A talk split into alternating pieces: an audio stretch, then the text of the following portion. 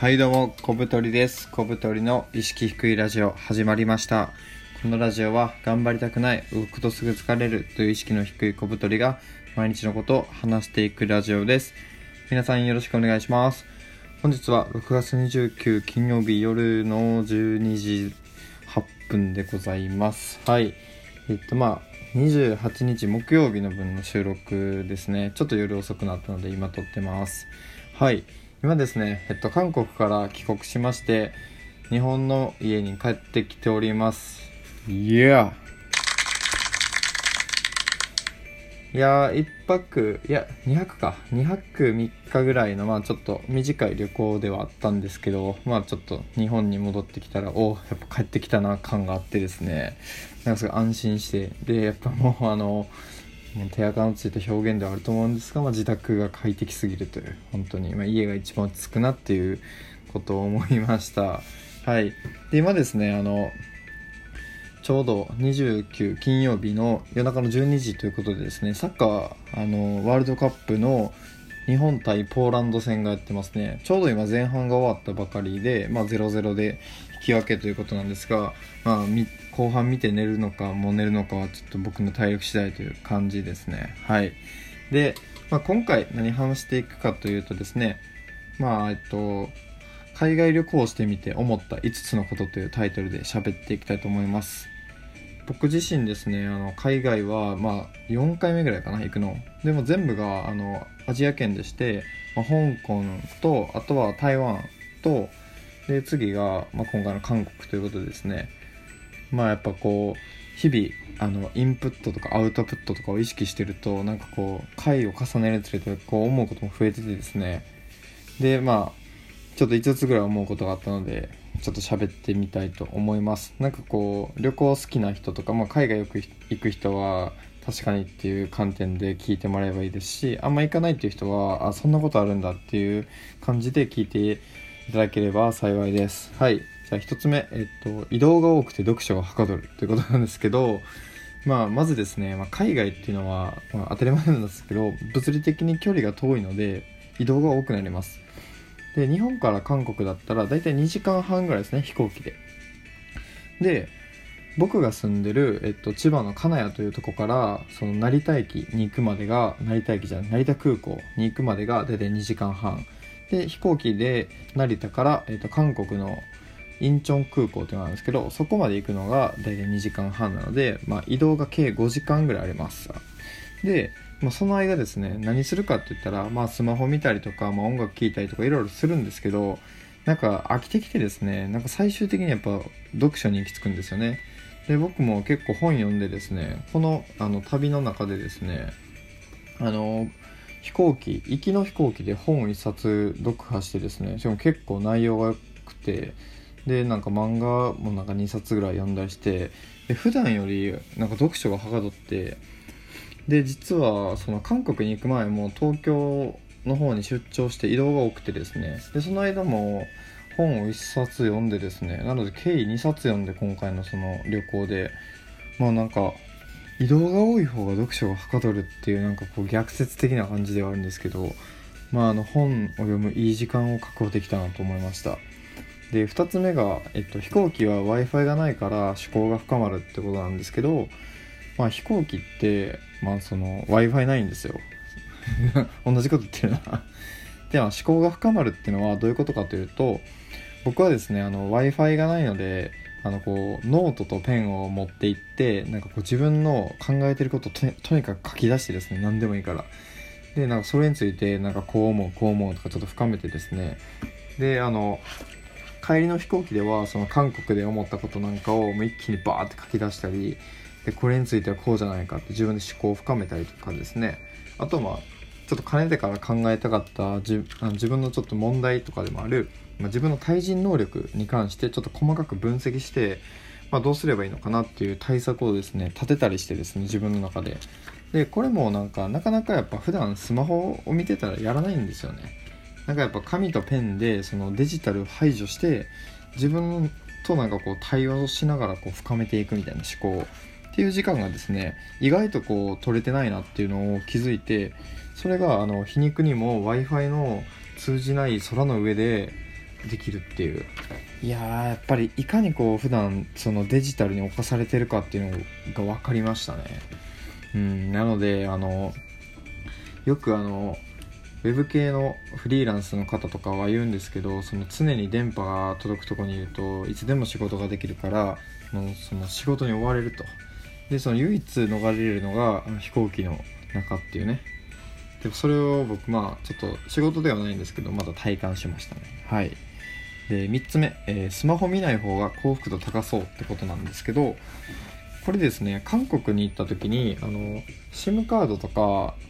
w i f i ルーターとかを買わなかったんですね。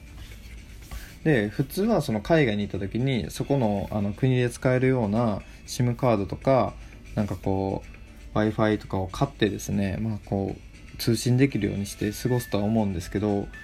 今回2泊ぐらいでしかも韓国は結構あのカフェとか街中とかに w i f i がよく飛んでてですねなんか観光地に行ったらそのパブリック w i f i っていうのが飛んでてあ意外と使えるんだみたいな。っていうのでまあ持っていかなかったんですよ。買ったりとかせずに。そうしたらですねあのスマホを見る時間がまあもちろん減りまして常に w i f i がつながってるわけじゃないので、まあ、カフェとかに入ってあここつながるかなと思ってああるあるちょっと見てみようみたいな。で本当にあのスマホを見る時間が激変しましたね、まあ、その分何してたかって言ったら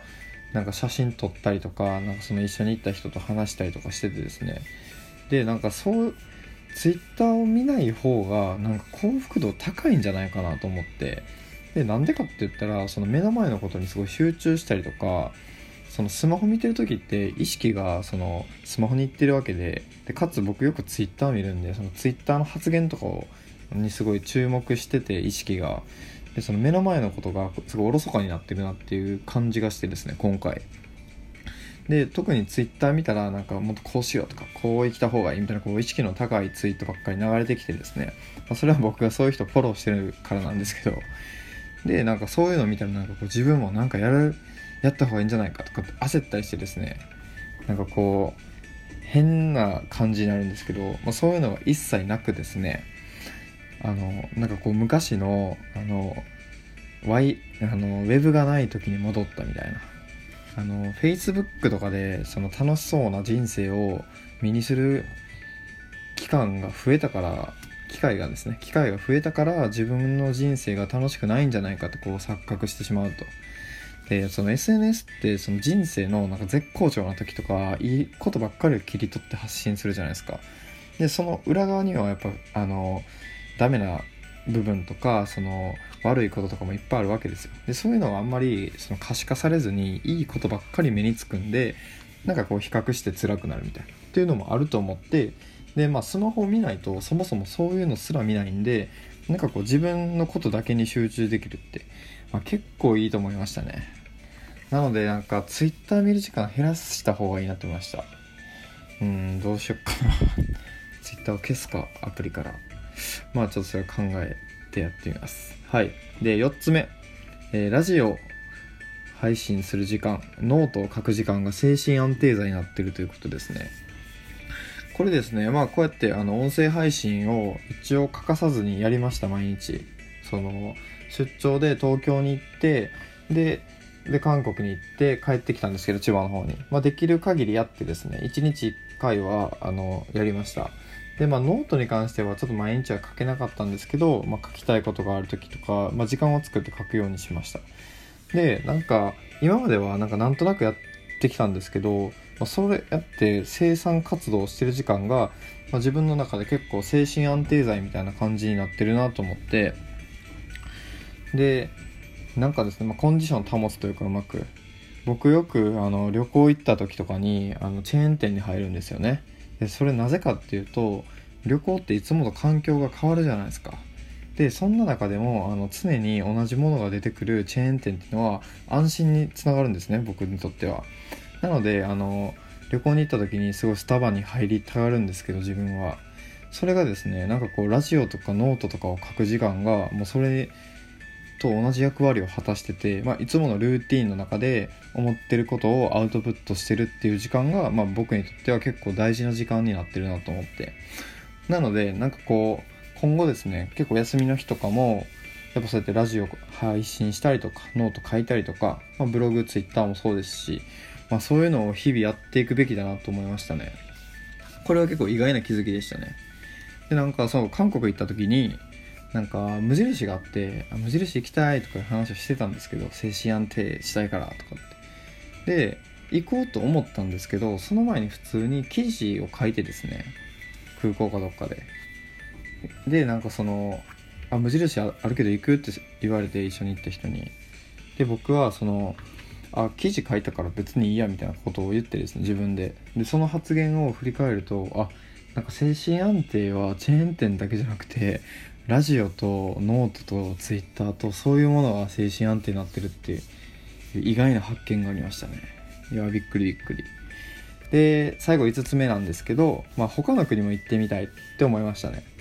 僕はあの旅行がとても苦手でですね。その海外とかも一人じゃ絶対に行かないし今回もうわー帰りたいって思うシーンが何度かあったんですけどまあ、その人と一緒に行ったりとか慣れてる人と行くことでですねまあめちゃめちゃ楽しかったしでまあなんかいろんな発見があるんですよね毎回。だからちょっと別の場所にも行ってみたいなと思ってで行きたいのはですね、まあ、クラフトビールが美味しい、えっと、ポートランド。とあとはなんかリゾート地行きたいですね普通に。楽しそうだし。